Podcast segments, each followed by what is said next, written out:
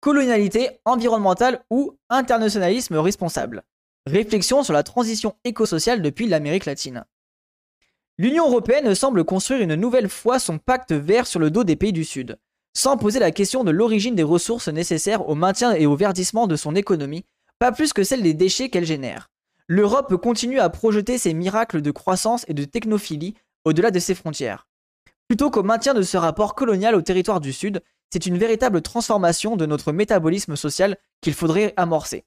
Donc pour ceux qui viennent d'arriver, on rappelle, là, il y a euh, des entreprises euh, françaises de canne à sucre qui ont euh, pulvérisé du pesticide interdit en, Europe au Brésil. Donc il y a bien ce rapport néocolonial de utiliser des ressources dans le sud sans respecter les conditions d'interdiction dans, dans l'Europe. Jamais nous n'avions eu connaissance aussi précise de la situation difficile à laquelle l'humanité est confrontée. Nous pouvons évaluer avec grande précision les risques environnementaux. Nous avons besoin non, nous avons défini des limites planétaires au-delà du seul changement climatique et connaissons bien les problèmes économiques, les inégalités et les maintes autres dimensions de la crise actuelle. Cependant, euh, malgré cette connaissance détaillée des problèmes, nous avons de grandes difficultés à trouver des réponses adéquates. Certaines parient sur une modernisation écologique basée sur la technologie, tandis que d'autres demandent une transformation beaucoup plus profonde de nos manières d'organiser nos sociétés et nos économies. Selon les sciences naturelles, le temps qui nous reste pour agir se raccourcit, mais les émissions de carbone sont toujours à la hausse et nous semblons condamnés à être de plus en plus euh, et nous semblons condamnés à étendre de plus en plus notre métabolisme social. Avec de nombreux intellectuels latino-américains, je définirai la crise que nous vivons comme étant non seulement multidimensionnelle, mais civilisationnelle. D'une part, la civilisation dominante occidentale, capitaliste, est elle-même menacée dans sa continuité. Mais surtout, certaines de ses hypothèses épistémiques fondatrices, comme la séparation hiérarchique de la culture et de la nature, du sujet et de l'objet, ou l'intention fondamentale de savoir, comprise comme la volonté de contrôler, de dominer, de transformer, font partie des causes profondes de cette crise. Ah pardon. tout autant que le régime de vérité qui a caractérisé les sociétés libérales et qui repose fortement sur l'idée de progrès infini et sur une rationalité instrumentale. Nous sommes habitués à ce que le progrès scientifique et technologique apporte des solutions à tout type de problème. Mais, mais ce progrès est particulier dans le domaine des sciences de la vie qui sont au cœur de la transformation écosociale et de plus en plus guidés par le profit, profit et l'intérêt des entreprises. Voilà. Donc ça, on est d'accord là-dessus. On a même vu des trucs sur les lobbies, etc. Euh, la science n'est pas neutre, la science, elle est clairement euh, euh, dirigée par l'économie. On peut penser au glyphosate, on peut penser aux recherches scientifiques qui sont menées par Total, etc., etc. Cela conduit à une situation paradoxale. Les nombreuses pistes qui sont aujourd'hui proposées comme solutions, comme la géo-ingénierie solaire ou le nucléaire, risquent d'aggraver encore les problèmes face auxquels nous nous, trouvons, en mettant encore plus en danger la vie des écosystèmes. Donc on rappelle, hein, on a vu un documentaire récemment sur euh, les mines d'uranium à, Arlit, les dégâts écologiques que ça a fait. On peut penser au pétrole au Yémen, euh, bref, toutes ces choses-là. Et même là, il y a eu des informations, je crois, récemment, comme quoi nous manquons euh, d'espace pour entreposer les déchets radioactifs. Donc voilà, pas mal de soucis à, régler. La décarbonation est à l'ordre du jour. Tandis que les phénomènes climatiques extrêmes se multiplient dans les différentes parties du monde, nous assistons à un virage du discours dominant. La décarbonisation est à l'ordre du jour. Ah voilà, ça c'est intéressant. C'est ce que je vous dis à chaque fois. Le, tout mettre sur le pied du carbone pose d'énormes angles morts, que ça soit sociaux, que ça soit environnementaux, culturels, etc. L'Union européenne a inauguré en décembre 2019 son pacte vert qui prétend atteindre l'absence d'émissions nettes de gaz à effet de serre d'ici 2050 et relancer la croissance économique par une modernisation des bases technologiques et d'infrastructures et de la production vers les énergies renouvelables. MDR. Le document vise à une croissance économique verte, dissociée de l'utilisation des ressources et de la pression sur les écosystèmes, ce qui serait possible grâce à la numérisation d'une bonne partie de l'économie. Voilà, alors déjà c'est hyper drôle. Hein. Économie verte, numérisation, bon, on rappelle que les data centers sont euh, l'une des futures euh, causes les plus importantes du réchauffement climatique, enfin, donc, de l'émission de CO2, pardon. Euh, les, data, centers, c'est une quantité énorme. Et pareil, la croissance économique verte, on a lu pas mal d'articles là-dessus. C'est un immense leurre. tu ne peux pas faire une croissance économique verte. Pourquoi? Pour faire de la croissance, il faut deux choses euh, la force humaine et la nature. Et du coup, vu qu'on a un système capitaliste qui est euh, exponentiel, pour continuer une croissance, il faut qu'on soit en exponentiel. C'est la logique même de la croissance. Donc, il faut une quantité infinie de ressources. Sauf qu'on est dans une planète finie, donc euh, c'est mathématiquement impossible d'avoir une croissance euh, verte. Le mythe de l'internet immatériel. Oui, oui, ça c'est un, enfer. En fait, mais c'est vrai que c'est baisé, enfin c'est biaisé parce que vu qu'on ne voit pas les, données, les, les câbles et compagnie, on se rend pas compte. Mais euh, si on pense voilà aux, câbles qu'il y a dans la mer, si on pense aux data centers, si on pense à toutes les ressources qui ont permis d'extraire, enfin qui ont été extraites pour construire tout ça, ce n'est pas immatériel, c'est bien matériel et ancré dans le dur. Les États-Unis veulent également réduire les émissions nettes de CO2 de leur économie à zéro d'ici 2050 et déjà les diviser de moitié d'ici 2030. La Chine, à son tour, vise un pic d'émissions avant 2030 et une neutralité en carbone d'ici 2060. Plusieurs déclarations signées dans le contexte de la COP de Glasgow en novembre 2021 suggèrent une volonté des pays industrialisés de transi- transiser- transister vers les énergies renouvelables.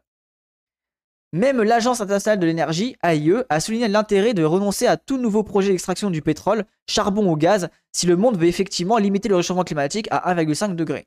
Et on rappelle, voilà, donc l'AIE a fait ça. Qu'est-ce qu'a fait Total? Plein de nouveaux forages, euh, Afrique du Sud, Ouganda, Tanzanie, euh, voilà, bref, plein d'autres endroits comme ça. Les data centers, c'est 0,3 des émissions de gaz à effet de serre aujourd'hui, d'où tu sors ces chiffres? Ah non, c'est beaucoup plus important que ça. hein. c'est beaucoup, beaucoup plus important que ça. Euh. Enfin, peut-être peut qu'à l'heure actuelle, mais en tout cas, c'est des trucs exponentiels, justement. En mode en prévision. Euh, je sais pas si je peux retrouver les informations. Data. Hop là. Là, il y a un truc reporter, mais y a, je pense qu'il y a d'autres sources, mais au moins là, t'as un truc vite fait. Euh, hop. Ah, bah, rien que là. Ah oui, non, mais oui, t'as raison. Non, pardon, t'as raison. Les, les CO2 peut-être, pardon. Ouais, t'as raison pour le côté CO2. Euh, mais là, par exemple, je, parle, euh, je pense la production électrique. Au total, on estime que les usages, usages et infrastructures numériques consommeraient aujourd'hui 10% de la production électrique mondiale. Ouais, t'as raison, c'est électrique. Et c'est pour ça que voilà, c'est pour ça qu'on va au-delà de. Voilà, faut penser au-delà du gaz à effet de serre. Et c'est une erreur de penser euh, gaz à effet de serre, de toute façon, je vous le dis à chaque fois. Je suis tombé dans le panneau. Voilà, faites, faites attention avec ces, rapports-là. C'est au-delà de tout ça, façon, c'est euh, écologique, économique, euh, structurel, euh, sur les écosystèmes, sur le social, bref, sur tout ça. Et du coup, vous avez différents bouquins qui sont cités dans le dans l'article, pour ceux qui aller plus loin. Merci pour le follow, Peppy One. En principe, cette tendance pourrait paraître positive. Cependant, d'un point de vue latino-américain, elle présente deux problèmes. Deux problèmes fondamentaux. Le premier est que toutes ces stratégies partagent l'objectif prioritaire de relancer la croissance économique, c'est-à-dire de remettre en marche l'économie capitaliste après la pause imposée par la pandémie en 2020. Le deuxième est que, bien que toutes les puissances cherchent à se positionner en tant que pionniers mondiaux de la politique climatique, elles conçoivent leur stratégie sans prendre leurs responsabilités par rapport aux impacts environnementaux et sociaux que celles-ci provoqueront d'autre part, notamment les sociétés du Sud géopolitiques. Géologi- euh, de plus près ses conséquences. Et ça, c'est hyper important. Donc, on appelle ça l'échange inégal écologique. C'est on récupère des ressources dans le Sud. Du coup, on récupère les ressources, on récupère le profit. Donc ça, ça part dans le Sud. Par contre, la pollution reste, euh, ça part dans le Nord, pardon. Ça part dans le Nord. Et la pollution, par contre, elle reste dans le sud. Le réseau, c'est pas les data centers. euh, Comparé euh, du flux à du stockage, euh, je pige pas trop. Oh, vas-y, putain, mais. En gros, l'économie du, de l'internet, quoi. Cassez pas les couilles, putain. Mais commencez pas. Ah, vas-y, ça me cave. Commencez pas à dissocier ces choses-là, en fait. Tout est, tout est lié, intrinsèquement lié. Euh, ah oui, mais si on gère bien, ça permet d'exploiter des énergies qui sont trop concentrées, qui seraient perdues sinon. C'est là que l'électricité est moins chère, donc euh, les data centers mineurs de crypto s'installent à relativiser. Donc, ouais, mais bref, ouais. En fait, moi, ce qui m'énerve, voilà, c'est que là, vous pensez de manière, vous, vous avez qu'un seul angle d'attaque. Vous êtes en mode, mais non, mais regarde, c'est pas un problème vu que ça va régler les- le souci électrique. Oui, euh, ok, mais on continue d'extraire des ressources, on continue de polluer à l'étranger, euh, on continue d'avoir des énormes euh, données. Bah, vous voyez ce que je veux dire? Non, non, mais t'inquiète, il a pas de souci, euh, Spartacus. T'as t'as raison de me corriger, il y a aucun souci. Mais attention à ne pas euh, trop séparer en fait. Genre, c'est intrinsèquement lié. Et justement, une des erreurs qu'on fait nous occidentaux, c'est qu'on sépare toutes ces choses-là. Mais en fait, l'immatériel des data centers et de toute l'économie euh, de, l'Internet, derrière, il y a des vies humaines, derrière, il y a du travail, derrière, il y a euh, des, gens qui souffrent, derrière, il y a des ressources qui sont extraites. c'est pour ça que je pense qu'il faut aller au-delà des gaz à effet de serre. Donc, oui, tu as, raison de me corriger, de me dire que c'est 0,3% des gaz à effet de serre. Euh, tu as, sûrement raison, je te fais confiance. Mais au-delà de ça, ça va rester, ça va risque, ça, ça reste que c'est une ressource qui va, qui va avoir un énorme impact dans le futur et qui, qui va être exponentiel vu qu'on va tout numériser. Ça, vous voyez pas que ma. Chaque fois, je le fais dans le vide.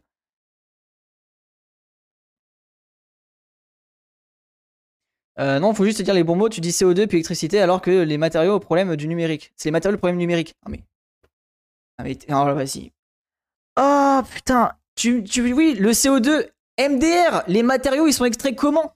Dans des quelles conditions? Qu'est-ce qui. Quel est le plus gros émetteur de CO2 C'est le béton. C'est construit comment les data centers avec du béton? Oui, spoiler alert, tout est, tout est euh, considéré, enfin concret en fait. C'est intimement lié. Genre, je sais pas, je suis quand même pas fou, on est d'accord. Mais oui, je, veux bien je me suis mal exprimé, mais réfléchissez quand même. C'est pour ça qu'il faut. De l'argument gaz effet de serre, c'est pourrave. Et là encore, on parle de consommation alors qu'on vise la production la plupart du temps. Oui, voilà, en plus. Exactement. Oui, c'est ça, Thierry. Je parle pas de la consommation, je parle de la production. En gros, je parle du fait qu'on fasse pousser tous ces data centers. C'est ça le problème. C'est pas le fait qu'ils consomment ou pas, on s'en fout de ça. Le problème, c'est qu'il va y avoir beaucoup plus de trucs, et beaucoup plus de surface, et beaucoup plus de matière, etc. Ah oui, c'est ça, moi aussi. Et du coup, c'est pour ça que la, question des data centers, c'est pas juste les flux, c'est pas juste le CO2 qui, émet les flux qu'on envoie. Non, c'est tout en amont et en après. Après, à ce rythme, tout vient de l'extraction de matériaux, y compris l'électricité et la pollution. Spoiler alerte, oui. oui. C'est pour ça que ça va, le truc de gaz à effet de serre, c'est pourrave. C'est que derrière, il y a des écosystèmes qui sont détruits, il y a des, populations qui sont expropriées. Et ça, on n'en parle pas en fait. Oui, le but sur le numérique, ça va être de savoir si telle ou telle chose nécessite vraiment une numérisation. Il y a beaucoup de choses qui servent à rien. Ouais, voilà, c'est exactement. Exactement, euh, Spartagus. Bref, on continue le nécessaire éloignement de la croissance. La centralité que nous accordons à la croissance économique est l'aboutissement de la rationalité instrumentale occidentale. Selon l'historien de l'économie Matthias Schmelzer, le produit intérieur brut, PIB, est la mesure statistique la plus, puissante de l'histoire de l'humanité. Alors, MDR, hein, c'est la plus puissante et c'est la moins pertinente. Hein. Le créateur du PIB l'a dit lui-même, l'indicateur n'est pas, adéquate, il faut faut pas le prendre, faut pas l'utiliser.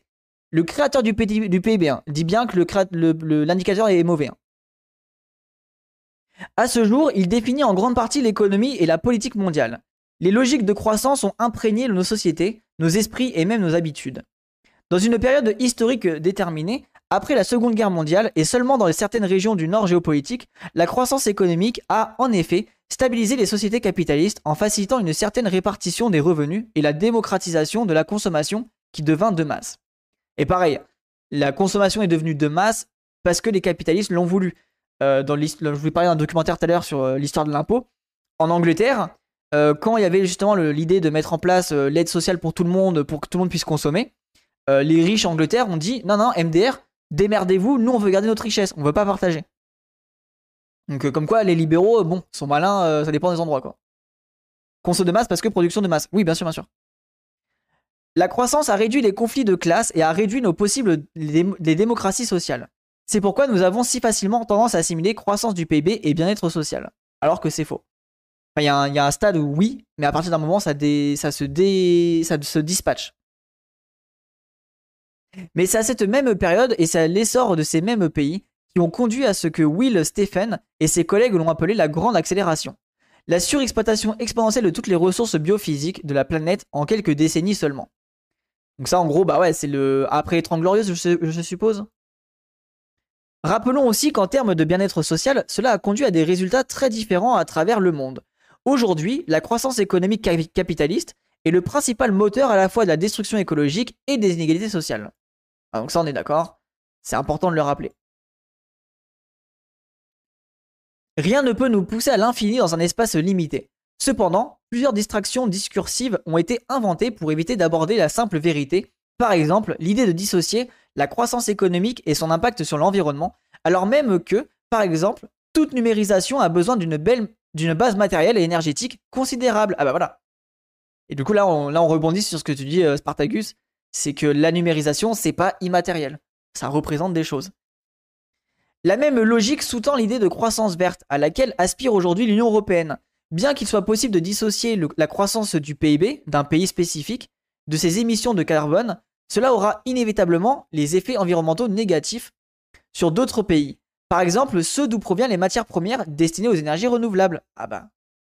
Alors ça, exactement. C'est pour ça qu'on peut pas être vert euh, impunément entre guillemets. C'est que le, en fait, si tu fais des, si tu améliores ton, taux de CO2 dans le nord, tu réduis le taux de CO2 dans le sud en fait. C'est que c'est intimement lié. Donc tu ne peux pas le faire l'un sans l'autre. Une modernisation écologique de quelques îles privilégiées au détriment du reste du monde. Notamment, par exemple, les, énergies vertes. Vu qu'on veut penser, là, on parle des énergies vertes, par exemple, bah, l'idée, ce n'est pas de, faire des éoliennes partout, ça n'a pas de sens. Il faut réduire absolument notre consommation électrique pour permettre justement d'avoir moins de ressources et de partager à l'ensemble du globe les mêmes euh, ressources énergétiques euh, pour tous les pays. Le pacte vert proposé par la Commission européenne ne prend pas en compte l'ensemble du métabolisme social qu'implique le cycle de vie complet des nouvelles technologies pour une transition énergétique. Ni la première phase, l'extraction des matières premières nécessaires aux panneaux solaires, éoliennes ou voitures électriques, ni la dernière étape de ce cycle, soit la disposition des déchets générés, ne sont examinés de plus près. Évidemment, et ça c'est un énorme scandale. Deux phases qui, observons-le, auront probablement lieu en dehors de l'Europe. Le document énonce en termes généraux que la transition doit être socialement juste, équitable et inclusive. Il affirme que les défis mondiaux tels que le changement climatique et la dégradation de l'environnement nécessitent une réponse mondiale, ne serait-ce que parce qu'ils représentent un multiplicateur de menaces puissant et une source d'instabilité. C'est pourquoi on vise à intégrer des alliances vertes dans les relations avec les régions du Sud, en Afrique, en Amérique latine. Pour le reste, l'accent est plutôt mis sur l'accès de l'Europe aux ressources nécessaires qui doit être garantie comme une question de sécurité stratégique. Et c'est là, voilà, et là on le voit très bien. On le voit très bien avec euh, Mayotte, la question de Mayotte, où globalement, pourquoi les gens euh, veulent Mayotte, et ça a même été dit par la députée Lyotte, pourquoi les gens ils veulent Mayotte Pour avoir euh, le, les zones territoriales marines et, et gagner en fait du territoire et toutes les, toutes les, les, les, comment dire, les ressources pétrolières et minérales. Cette omission ne s'exprime pas seulement en termes de justice mondiale, mais aussi en termes d'efficacité écologique de la décarbonisation promise. La pandémie de Covid-19 nous a clairement montré à quel point il est crucial de décider si les stratégies relatives aux solutions adoptées s'inscrivent dès le départ dans une perspective vraiment mondiale, ou si elles se réduisent à la somme des stratégies nationales. Ah, c'est intéressant ça. L'immunité euh, collective contre les virus n'a pas été atteinte dans le monde car il n'a pas été possible de répartir équitablement les vaccins et les capacités à les produire dans toutes les régions du monde, au vu des intérêts nationalistes et des maximisations des profits de certains pays et de certaines entreprises. On peut penser aux brevets aussi. Le fait qu'il y ait des brevets, ça a empêché l'amélioration de la santé de toute la population mondiale. Dans le même temps, la pandémie a montré à quel point nos institutions internationales sont mal préparées à ce type de défi incapable de nous mener à une prise de décision démocratique mondiale et comment les inégalités mondiales déterminent les champs d'action des différents pays et régions dans leur capacité de répondre aux défis mondiaux. Sans aucun doute, la pandémie a tristement démontré que, dans le monde d'aujourd'hui, certaines vies humaines ne comptent plus que d'autres.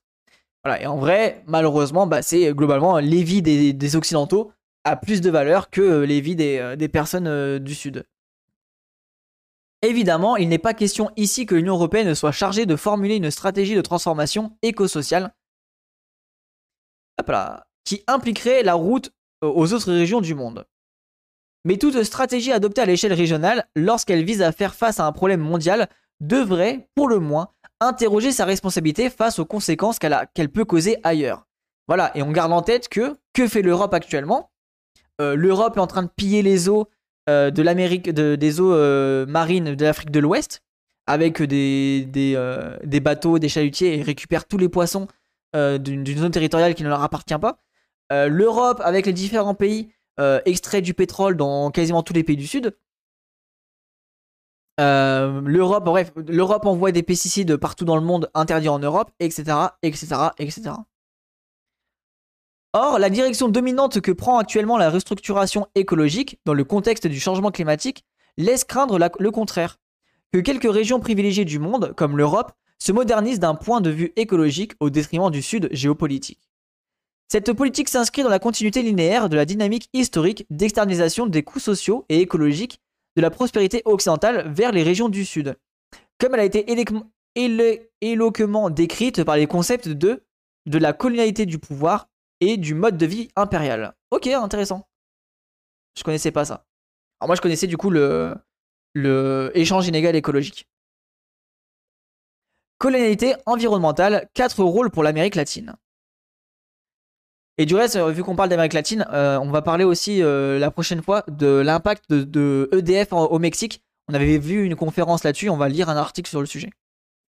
Dans ce scénario dominant de, modernisation écologique qui marque la route non seulement dans l'UE, mais de manière semblable aux États-Unis et même en Chine, quatre rôles sont attribués implicitement à des régions comme l'Amérique latine, dont chacun contient une forte dimension d'appropriation et d'imposition des intérêts d'autrui sur ces territoires. D'une part, l'Amérique latine est tacitement pensée comme une importante réserve de matières premières à disposition de, la décarbonisation de l'Europe. La transition énergétique entraînera une demande énorme en minéraux. La Banque mondiale estime que la demande de minéraux tels que le graphite, le lithium et le cobalt pourrait augmenter de près de 500% à d'ici 2050 par rapport à la production de 2018. Voilà. Et ça, c'est un énorme scandale parce que le cobalt, c'est où? C'est au Congo. Euh, le lithium, c'est où? Un peu partout dans le monde, mais euh, ça commence à ouvrir en Europe, donc euh, voilà. et le graphite, je sais pas pour le coup. En même temps, selon les données de l'United States Geological Survey, 83% des réserves mondiales de lithium se trouvent en Amérique latine. Ah bah voilà, ok, pardon, j'ai dit partout le monde, c'est en Amérique latine. Ainsi que 40% des réserves de cuivre, très important dans les, dans les batteries des véhicules électriques, 17% des réserves mondiales de nickel et 25% du molybdène. Ah bah voilà, j'ai les informations que j'avais besoin. D'autre part, l'Amérique latine est considérée sans doute en tant que lieu potentiel où les émissions de CO2 qui continueront d'avoir lieu en Europe pourront être neutralisées à travers des projets de compensation. On peut penser au plantage d'arbres. Pour se rapprocher de l'objectif de zéro émission nette et à ne pas confondre avec la zéro émission réelle en Europe. Voilà. Et ça, c'est hyper important. Euh, par exemple, actuellement, il y a Total qui euh, plante des arbres euh, au, Burkina Faso. Non, c'est pas au Burkina Faso. Au Mali, je crois. Je crois que c'est Total qui plante des arbres au Mali. Et pour planter ces arbres, bah, exproprie plein de, de populations locales euh, pour faire des champs d'arbres. La logique de la compensation des émissions contenue dans le mot net prévoit le déplacement de la responsabilité pour les forêts et la conservation des puits de carbone en qualité suffisante, en quantité suffisante, sur les peuples du sud géopolitique, tandis que les industries européennes pourront continuer à polluer. Les ressources en graphite, Turquie, Chine et Brésil. Ok, merci beaucoup. Je connaissais pas du tout. Euh. Troisièmement, les exportations de déchets de l'Europe vers diverses destinations du sud géopolitique ont augmenté de 75% depuis 2004. Waouh. Alors ça, on va, on va mater un arte regard là-dessus. C'est un arte regard sur le démantèlement des bateaux. Ça peut être hyper intéressant. Et l'Amérique latine impose de plus en plus, provenant pour l'instant surtout des États-Unis. Et pardon, l'Amérique latine en importe de plus en plus. Et finalement, tous les pays du Sud sont évidemment considérés comme des marchés potentiels pour vendre des nouvelles technologies que produira l'économie européenne modernisée de manière écologique, entre guillemets. Il est clair que, dans une perspective globale, les problèmes écologiques mondiaux, tels que le changement climatique ou la perte accélérée de biodiversité, ne seront pas combattus d'une manière vraiment efficace si ces dynamiques d'externalisation asymétriques se maintiennent. Selon l'indice planétaire vivante du World Wildlife Fund en 2020, les régions tropicales des Amériques sont, dès maintenant, les régions du monde qui ont perdu le plus de biodiversité depuis 1970, avec une perte totale de 94%. Ah ouais? Ouah, c'est énorme il est difficile d'imaginer que l'exploitation minière à elle seule, mise en œuvre sous l'étiquette de la décarbonisation des grandes puissances mondiales, dans les dimensions estimées, ne causerait pas la destruction de ce qui reste de ces écosystèmes, de la biodiversité et des ressources en eau douce et des modes de vie soutenables persistants encore parmi les paysans et dans les territoires indigènes. Et on rappelle aussi que ces territoires-là sont ceux qui sont euh, où il y a les, mouvements des sans-terres, euh, toutes les populations qui ont justement ont été expropriées et du coup n'ont plus de terre pour pouvoir cultiver. Aujourd'hui déjà, la production d'éoliennes pour la transition énergétique en Chine et encore en Europe laisse des traces de destruction en Amazonie. Elle a pour conséquence la montée en flèche de la demande de bois de balsa, matériau léger utilisé comme composant dans la construction des pales des moulins à vent. L'Équateur en est le principal exportateur avec 75% du marché mondial, mais la demande a tellement augmenté depuis 2018 que les plantations industrielles se sont avérées trop insuffisantes pour la satisfaire. Ah ouais, mais what the fuck? Ça, je connaissais pas ça. Moi, je connaissais le balsa pour faire la... des petits modèles, les modèles de voitures et d'avions, euh, enfin d'avions surtout, les modèles d'avions qui volent. Enfin, qui volent, oui, NDR. Mais genre les petits avions électriques, tu les fais en balsa. Ceci a généré des marchés irréguliers et illégaux qui, en raison du manque de balsa de plantation, ont occasionné des coupes massives de balsa vierge en Amazonie. Cette ruée a un, fond, euh, un fond impact sur les peuples indigènes de l'Amazonie équatorienne, tout comme l'extraction minière et pétrolière. Bah ça, de toute façon, les peuples, euh, euh, comment dire, les peuples autochtones de l'Amazonie ne font que subir le capitalisme, hein, pour le coup. Hein.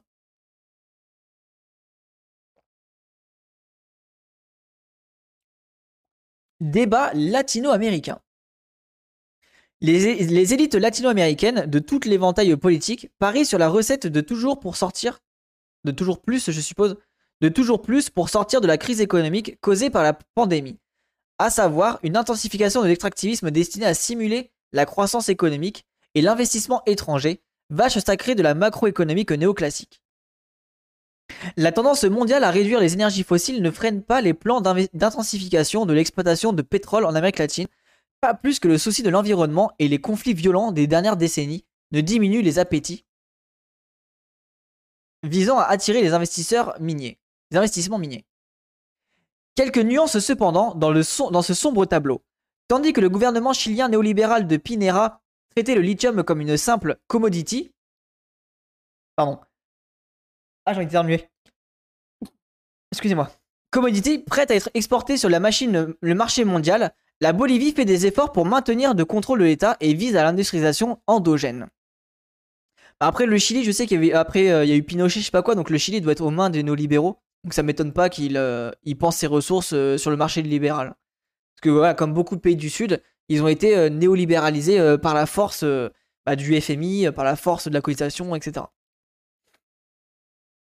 Ce service de l'extractivisme et de ses revenus pour sortir de la position subordonnée que tiennent les pays exportateurs de matières premières dans le système monde capitaliste et de la dépendance à la variabilité des prix internationaux était déjà le but déclaré des gouvernements progressistes latino-américains qui réussirent à, reconfigurer une hégémonie hétérodoxe dans les sous-continents entre 2005 et 2015. Oh, c'est intéressant ça. C'est-à-dire quoi Endogène Endogène, je crois que c'est ce qui est euh, présent euh, dans le, dans le pays. C'est au, sein du pays, endogène, je crois. Qui est produit par la structure elle-même en dehors de tout apport extérieur. Par opposition à exogène. Voilà ça. C'est en gros euh, quelque chose qui est produit au sein de quelque chose. Cependant, ni l'objectif de diversifier les économies, ni celui d'augmenter le taux d'industrialisation ne furent atteints. Bien au contraire. La part de la valeur des exportations de biens primaires en pourcentage des exportations totales a augmenté considérablement en 2000 et 2017 dans la plupart des pays latino-américains, tandis que la part de l'industrie dans le PIB régional a baissé de 17,8% en 90 à 12,6% en 2018. Ouais, donc en gros, c'est que du service, quoi. Je me demande dans le pôle international qui sont euh, en œuvre là, l'Europe, je dirais qu'il serait bien dans un rôle indépendant. Arbitraire, c'est dire ni aligné des Américains ni de la Chine comme un médiateur du monde. Ouais, pour l'Europe, oui, oui, bien sûr, mais en vrai de vrai, Madini, le problème, c'est que même si on fait cette posture-là, euh, le, FMI, donc le FMI, c'est la structure euh, économique qui met en place des, euh, les politiques du monde, enfin, qui met en place globalement les politiques du monde, en fait, enfin, de récension du monde, donc c'est ce qui donne l'argent. en fait, globalement, le FMI est aux États-Unis le, le, cœur du, du, FMI et aux États-Unis. Donc quoi qu'on en dise, tant que tu tant que tu prêtes euh, tant que tu prends de l'argent au FMI, tu te retrouves euh, voilà, ça Fonds monétaire international. Tant que tu prends de l'argent au FMI, bah tu te retrouves sous le joug des États-Unis indirectement. Ou en tout cas de la pensée euh, états-unienne. Et à part, je crois, la Chine qui a réussi à sortir de ça, il y a très très peu de, de, de, possibilités de pouvoir éviter le FMI, malheureusement. Certains auteurs signalent que ce ne sont pas uniquement les conditionnements structurels externes qui ont entravé ces changements, mais aussi la culture politique entière, solidement ancrée dans les imaginaires nationaux de sous-continents, qui agit comme un facteur de dépendance interne. Ah bah tiens, spoiler alerte Oui, c'est les bourgeois qui ont pourri toute la société. Oui, on le sait. Même les bourgeois du Sud sont les pires personnes en fait. Des apprentissages laissés par les gouvernements progressistes latino-américains, on peut en retenir le piège du néo-développementalisme. Ce serait une énorme erreur de penser que, tandis que les pays du Nord global doivent décroître, les pays dits en développement du Sud géopolitique doivent croître, ne serait-ce que pour combattre la pauvreté. Alors ça, j'aime beaucoup ce point de vue-là, et c'est ce que disait euh, euh, le, monteur des coloniales. Je vais vous mettre le thread pour ceux qui veulent. Peut-être qu'on le lira en live euh, ce thread-là. Il explique dans un thread d'un bouquin il n'existe pas de sous-développement, il n'y a que le surdéveloppement d'une petite partie de la population euh, du monde. Et j'aime beaucoup, beaucoup cette position. Je vous mets le lien du thread pour ceux qui veulent lire. Et en fait, c'est le surdéveloppement d'une petite population, euh, enfin d'une petite partie des pays du monde, qui pose le problème de cette question de développement. La croissance économique abstraite, telle qu'elle se reflète dans le PIB, ne génère a priori ni bien-être humain, ni réduction de la pauvreté. Au contraire, si le principal moteur de croissance abstraite de ces dernières décennies en Amérique latine a été l'extractivisme, ceci montre bien que même la destruction des conditions de vie des générations présentes et futures, puisqu'elle implique les transactions de biens et de services, se comptabilise comme une croissance du produit intérieur brut, tout en produisant de la pauvreté, des déplacements forcés et une perte de biodiversité, et en connaissances locales difficilement remplaçables. Ah, voyez, c'est ce que je disais. Le, rapport de production des petits, euh, des petites forces de travail.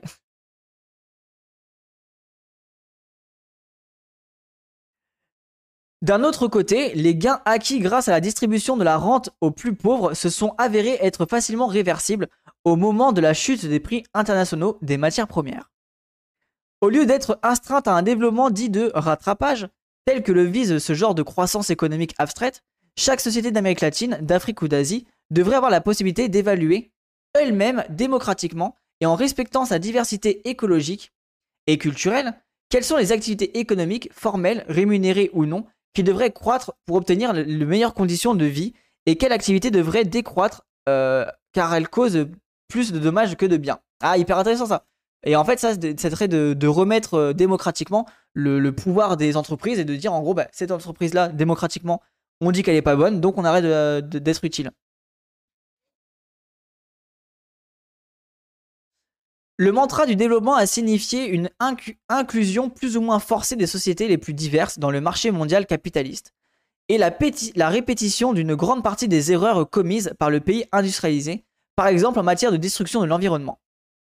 Mais après, le problème, c'est que c'est même pas une erreur, c'est que pour créer de la richesse, il faut détruire l'environnement. C'est euh, l'antiproduction. Euh, en fait, pour qu'il y ait production, il faut qu'il y ait antiproduction. Il s'est également traduit par un système de règles mondiales injustes qui a empêché le développement promis. Si l'objectif de redresser ces injustices dans les relations commerciales mondiales n'a pas été atteint pendant l'hégémonie progressiste qui a connu le sous-continent entre 2005 et 2015, entre autres à cause du rôle de la Chine comme principal client et créancier, on peut imaginer qu'il sera encore beaucoup plus difficile d'y arriver dans un paysage politique aussi diversifié qu'il est aujourd'hui en Amérique latine. Voilà. On avait, vu on avait lu un article il y a longtemps sur euh, l'impact de la Chine euh, dans les économies caribéennes. Pour en revenir au lithium, si la question de, qui l'exploite et l'industrialise, l'État ou bien une entreprise privée transnationale est importante. Elle risque d'obstruer la vue sur les multiples enjeux d'une transformation écosociale qui cherche à construire des modes de vie vraiment durables, en équilibre avec la nature et juste dans, dans toutes les dimensions. Voilà. Et ça, c'est hyper important. En gros, l'idée, c'est de se dire, ok, on a du lithium, et ben ce qu'on fait, c'est on extrait une quantité de lithium qui est euh, nécessaire, on met en place toutes les structures qui nous permettent de vivre, et une fois qu'on a fini, on ferme la mine. Et tant pis si ça ne nous rapporte plus d'argent, c'est pas grave, puisqu'on a eu tout ce qu'il nous fallait en lithium. Et ça permet de, là de penser déjà le monde de manière différente. En mode, ok, on utilise que pour produire ce euh, dont on a besoin. Comment parvenir à à avoir le lithium non pas comme une commodity supplémentaire, mais comme un élément clé dans le déplacement d'un modèle énergétique capitaliste à un modèle post-capitaliste. Comment concevoir le mouvement d'un modèle centralisé, corporatif à grande échelle et en expansion permanente et basé sur l'imaginaire de l'énergie illimitée vers un modèle déconcentré, euh, déconcentré décentralisé, de production d'énergie distribuée, gérée et contrôlée démocratiquement par des communautés qui en, euh, qui en font l'usage à leur mesure. Voilà. Et ça, c'est vraiment la clé du futur qu'il faut mener. C'est comment on pense les communs et comment démocratiquement, on utilise ça. Comment tu définis le nécessaire Comment tu empêches les pays où sont les ressources de les extraire pour qu'ils en profitent eux? Euh, Bah non, mais justement, tu le fais démocratiquement. C'est comment je définis le nécessaire? Mais c'est pas moi qui le définis. C'est démocratiquement. Qu'est-ce qu'on choisit le nécessaire? Et par exemple, le nécessaire, c'est est-ce qu'on peut tous vivre dignement? Est-ce qu'on a tous un toit sur la tête? Est-ce qu'on peut tous se déplacer? Si la réponse est oui, eh ben on arrête de l'utiliser. Si la réponse est non, bah démocratiquement, est-ce que vous voulez qu'on continue de faire ça? Oui ou non? Et en fait, ça se, fait, ça se construit comme ça, tu vois. Et du coup, il y a plein de choses qu'on pourrait ne pas construire. Genre, moi, un exemple que j'aime bien prendre, c'est les cigarettes électroniques jetables. Genre, on gaspille des ressources électroniques, euh, matériel, plastique, etc. pour créer des cigarettes électroniques jetables. Bah, il faudrait démocratiquement pouvoir interdire ça en fait. Ça n'a pas de sens, ça n'a pas d'utilité. La plupart des gens sont contre, on interdit ça. Un modèle qui éviterait ce cercle vicieux dans lequel la transition énergétique, qui se veut plus durable, mène néanmoins à une explosion de la demande en minéraux, et où l'activité minière intensifiée qui en résulte aura besoin de plus en plus d'énergie à son tour. Le modèle alternatif, au contraire, s'ajusterait aux besoins situés et différenciés de la région même et limiterait l'extraction à l'indispensable. Il pourrait non seulement créer des sphères de souveraineté énergétique et autonomie relative, ainsi qu'un grand nombre d'emplois, mais aussi constituer la base d'une déconnexion sélective de l'Amérique latine par rapport à l'économie mondiale. Et justement, ça permettrait aussi de dire, ok, on doit extraire X quantité de ressources pour construire un objet. Une fois qu'on a fini d'extraire ces ressources-là, les mineurs sont en chômage jusqu'à temps d'être de nouveau extraire des ressources. Et du coup, bah, tu travailleras moins, puisque tu vas travailler une grande partie de la, un moment de donné, tu travailles beaucoup, et une fois que tu as les ressources, bah t'arrêtes de travailler. Ou comme euh, les tests de grossesse euh, électronique. Oui, par exemple. Même si ça reste utile, mais oui, il faut trouver d'autres moyens. Euh, mais la seconde question intéressante, dans un pays d'Afrique, Mali, je crois, ils ont proposé qu'on leur donne de l'argent pour ne pas exploiter les ressources, mais personne n'a payé, donc ils ont tout extrait. Ou Équateur, je sais plus. Oui, mais c'est, oui, mais pourquoi ils ont fait ça, aussi? Parce qu'au Mali, justement, c'est des pays qui sont pauvres et qui ont besoin d'extraire des ressources parce que ils sont pauvres. Donc l'idée, c'est de redistribuer l'argent au sein de tous les pays pour qu'il y ait une égalité au sein des pays, pour qu'il n'y ait pas justement cette volonté de s'enrichir ou de s'en sortir en, en extrayant des ressources. Il faut que démocratiquement les ressources soient sorties parce que ça répond à un besoin et non pas parce qu'il faut s'enrichir.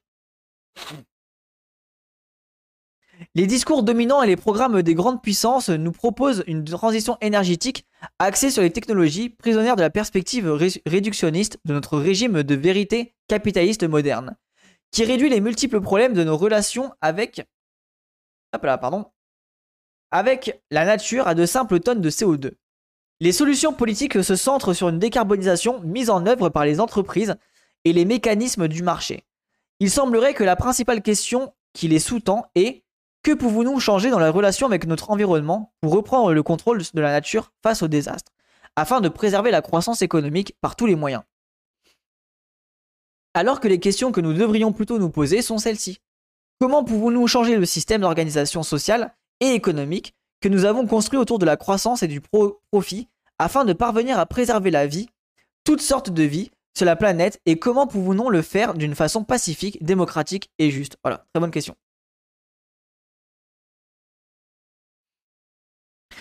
Euh, ouais, bah, bien sûr qu'il est un peu idéaliste, mais en fait, si on, si on ne pense pas comme ça, euh, moi aussi, on va droit dans le mur. Donc, quoi qu'il arrive, il faut, euh, il faut réfléchir à des trucs comme ça, parce que sinon, on, on, va, on va droit dans le mur.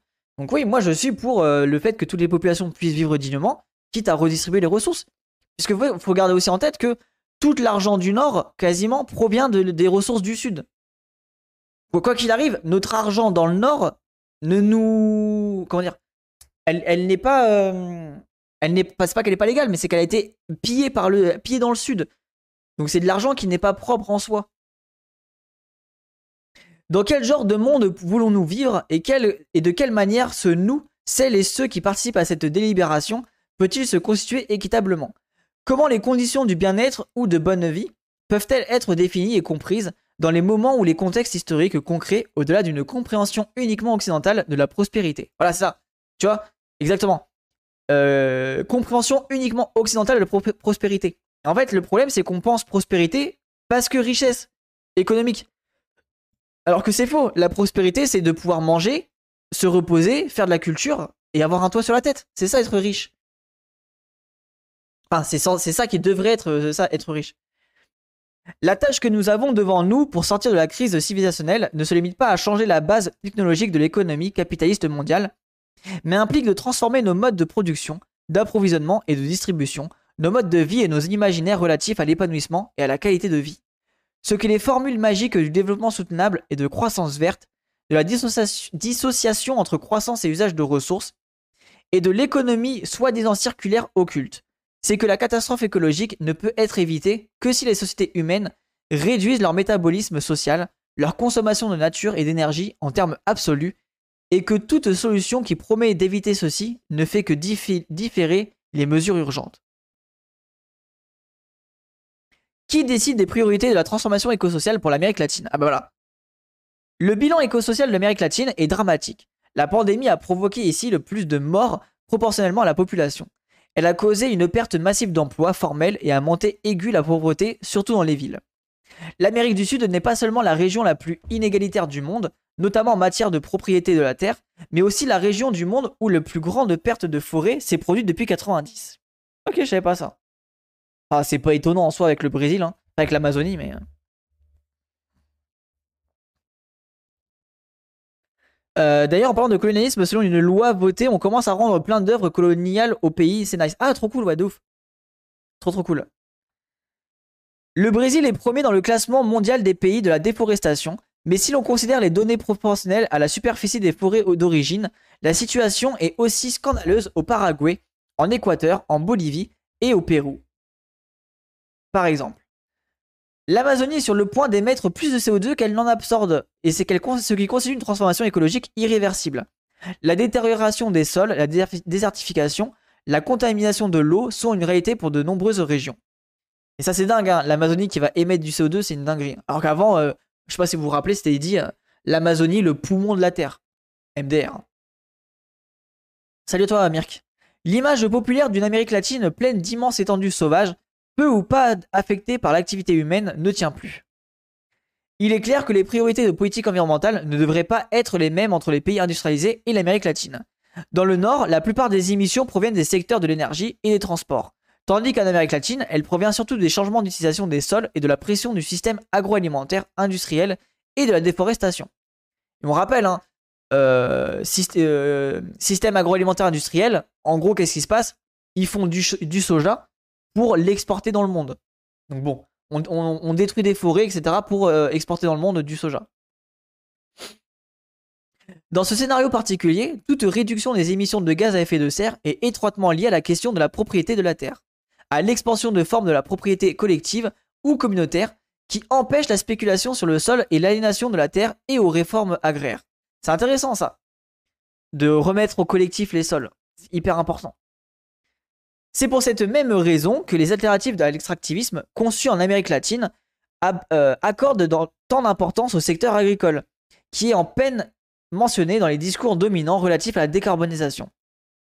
L'agroécologie, si elle est adoptée comme modèle de production alimentaire en grande échelle, serait non seulement capable de nourrir la population de la planète entière, mais aussi d'inverser considérablement le réchauffement climatique ou de refroidir la planète.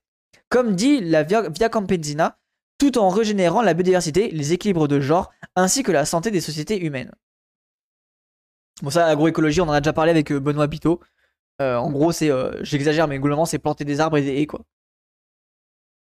Le changement climatique est sans doute crucial, mais réduire la, transformation écosociale à la seule décarbonisation nous fait courir le risque de perdre de vue d'autres urgences marginalisées par l'agenda climatique global et leur lien direct avec d'autres problèmes comme les pratiques agricoles ou la propriété foncière et euh, la biodiversité par exemple. Ah très très bien. Euh, il finit quand? Putain, je commence à avoir marre de lire là. On a bientôt fini, mais putain c'est long. Une région riche en alternatives. En même temps, l'Amérique latine abrite toujours des sociétés qui ont réussi à vivre à l'intérieur des frontières planétaires, comme des sociétés indigènes ou paysannes. Des groupes humains qui sont les principes du buen vivir articulent leur conception d'une vie réussie, non pas sur l'accumulation, mais autour de la qualité des relations, de la réciprocité, et se considèrent pas comme supérieurs à la nature, mais comme faisant partie de celle-ci.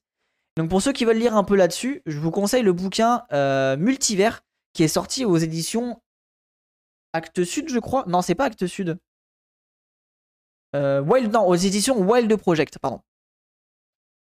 Bonne nuit, moi aussi, merci d'être passé. Depuis la Révolution verte, le capitalisme s'est acharné hop là, à éliminer des modes de vie paysans qui, dans leur relative autosuffisance, ne promettaient guère de profit. Le discours du sous-développement du paysan pauvre et arriéré en fut un instrument puissant. Aussi, le sous-continent est un terrain de constante effervescence sociale. Les soulèvements massifs en Équateur, en Colombie, au Chili et au Pérou depuis 2019 n'en sont que la dernière preuve. Soulèvements qui remettent en cause la politique institutionnelle en soi, ainsi que les partis politiques ou les syndicats comme représentants des intérêts populaires. Qui secouent les fondations de l'ordre démocratique libéral et configurent peut-être, s'il est possible de continuer à politiser ces sociétés, le début d'un nouveau cycle avec de nouvelles possibilités. Oh, let's go Mais ceci ne sera possible que s'il parvient à empêcher les, les droites radicales, présentes dans la plupart des pays, de s'approprier des sentiments d'indignation. Ouais, et ça, malheureusement, nous, on le voit bien, ça fonctionne pas des masses. Hein. Une, une force sociale devenue considérable depuis quelques années et qui insiste sur les interdépendances entre les différents problèmes actuels sont les féministes, les féminismes latino-américains. L'action intersectionnelle les empêche d'isoler la perspective de genre de celle de la classe, de race et de la relation société-nature qui sous-tend la vie. Euh, bon, tant mieux, elles ont des bonnes féministes parce que nous, le féminisme blanc, euh, ça dégage. Hein. Ou de dissocier le changement climatique en tant que problème mondial abstrait de la redestruction des territoires, la destruction des territoires spécifiques que les femmes habitent. Les féministes communautaires, décoloniales, populaires, rejettent l'idée de compartimenter la réalité pour mieux la comprendre, ainsi que la propose la science moderne, séparer la politique du social, l'économie de l'environnement, etc. Au contraire, elles invitent à tout relier, précisément parce que cette méthode permet de tracer des relations entre les, euh, la, relation entre les atteintes au corps des femmes, à la nature comme terre et territoire, et au mode de vie autre vraiment durable. Et oui, ça très important ça. Ça c'est qui? C'est euh, Shiva qui dit, je crois, euh, euh, les, hommes s'occupent de la nature comme elles s'occupent des femmes. C'est très... Malheureusement, c'est criant de vérité quoi. S'il est, est, de moins en moins probable que les solutions nécessaires viendront simplement de la politique ou de l'innovation technologique et scientifique, dans leur conception actuelle, ce sont les sociétés elles-mêmes qui doivent prendre les choses en main. En juin 2020, un appel signé par quelques centaines d'organisations sociales latino-américaines, diverses et quelques milliers de personnes, entre autres des intellectuels et activistes de la Patagonie jusqu'au Rio Grande, a donné naissance au pacte écosocial du Sud. L'initiative a pour but de construire des dynamiques sociales capables de répondre à de contre et de contrer les dynamiques de réaménagement capitaliste de concentration des richesses et de déstructuration des écosystèmes que nous voyons émerger au milieu de la crise du, Covid-19. Et de configurer avec celles et ceux qui souhaitaient s'unir à un horizon collectif de transformer pour notre Amérique qui garantit un, avenir digne. On peut pas dire euh, ça dégage, elles ont un témoignage de leur époque libérale, quoi, avec toutes ces, tous ces œillères. Oui, non, bien sûr, mais globalement, bon, je. Ça a trop d'anglement, le féminisme blanc, mais oui, oui, je comprends. Faisant référence à l'ample expérience des différents mouvements sociaux latino-américains ces dernières décennies, l'appel cherche à articuler la justice redistributive, la justice de genre, la justice ethnique et la justice environnementale dans une série de propositions, qui ne s'inscrivent pas dans un programme politique, sinon comme horizon commun pour la transformation d'une vaste gamme d'acteurs. Et là, où quand même faut, faut, dire que, quand je dis que ça dégage, c'est faut quand même garder en tête que globalement le projet du féminisme blanc, c'est de dire euh, oui, bon, on s'unit les femmes contre les. Euh, enfin, nous, les femmes blanches contre les, femmes de couleur. Euh, pas les femmes de couleur, mais contre les, les hommes de couleur, tu vois. Donc bon. Alors j'exagère, hein, mais globalement, ça a été le pacte avec bah, l'islamophobie, avec le, racisme, avec voilà, toute cette vision-là, quoi. Reprenant des propositions élaborées collectivement dans les différents contextes, nous proposons un pacte social écologique, économique et interculturel pour l'Amérique latine. Ce pacte n'est pas une liste de demandes que nous adressons au gouvernement en place. Il s'agit plutôt d'une invitation à construire des imaginaires collectifs, à convenir d'un parcours commun de transformation et d'une base pour des plateformes de lutte dans les sphères les plus diverses de nos sociétés. Oh, une forme de pana, Panama Americano-Latino Je sais pas comment on pourrait dire. Elle appelle des mouvements sociaux, des organisations territoriales, syndicales et des voisinages, les communautés et les réseaux, mais aussi des gouvernements locaux alternatifs, les parlementaires, les magistrats ou les fonctionnaires engagés dans la transformation, à changer les rapports de force par, les, par des plébiscites, des propositions de loi ou bien d'autres stratégies ayant un impact réel pour imposer des changements aux institutions existantes par une société organisée et mobilisée.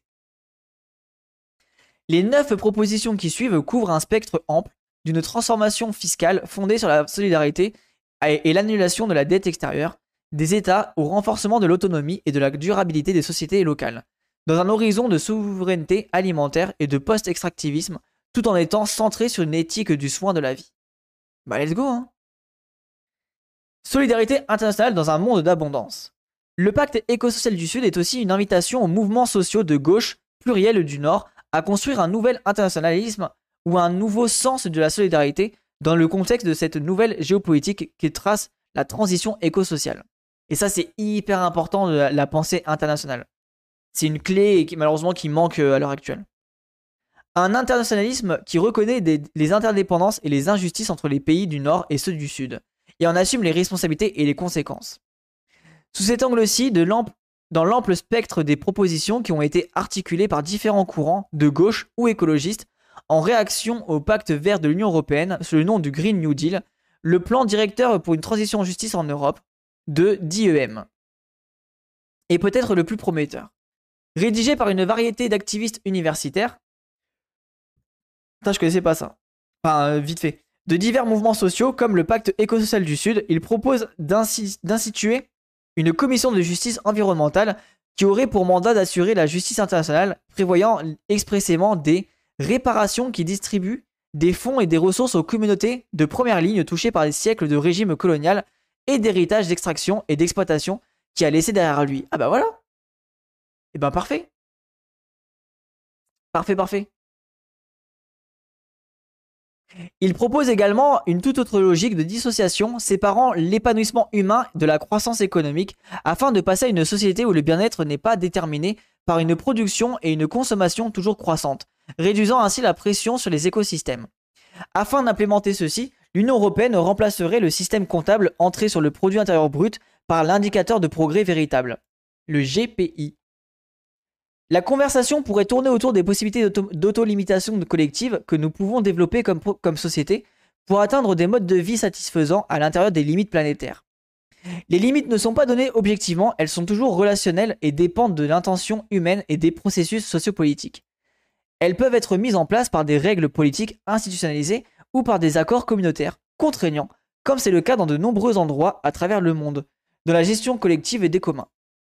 Cette perspective autolimitation collective remet en cause la considération des problèmes environnementaux comme de simples enjeux technocratiques. Elle rend la responsabilité aux humains et suppose aussi un changement de paradigme. Elle invite à ne pas voir le monde comme un lieu de pénurie, mais d'abondance, à condition que l'on se limite collectivement pour faire la place aux autres. Let's go Très belle conclusion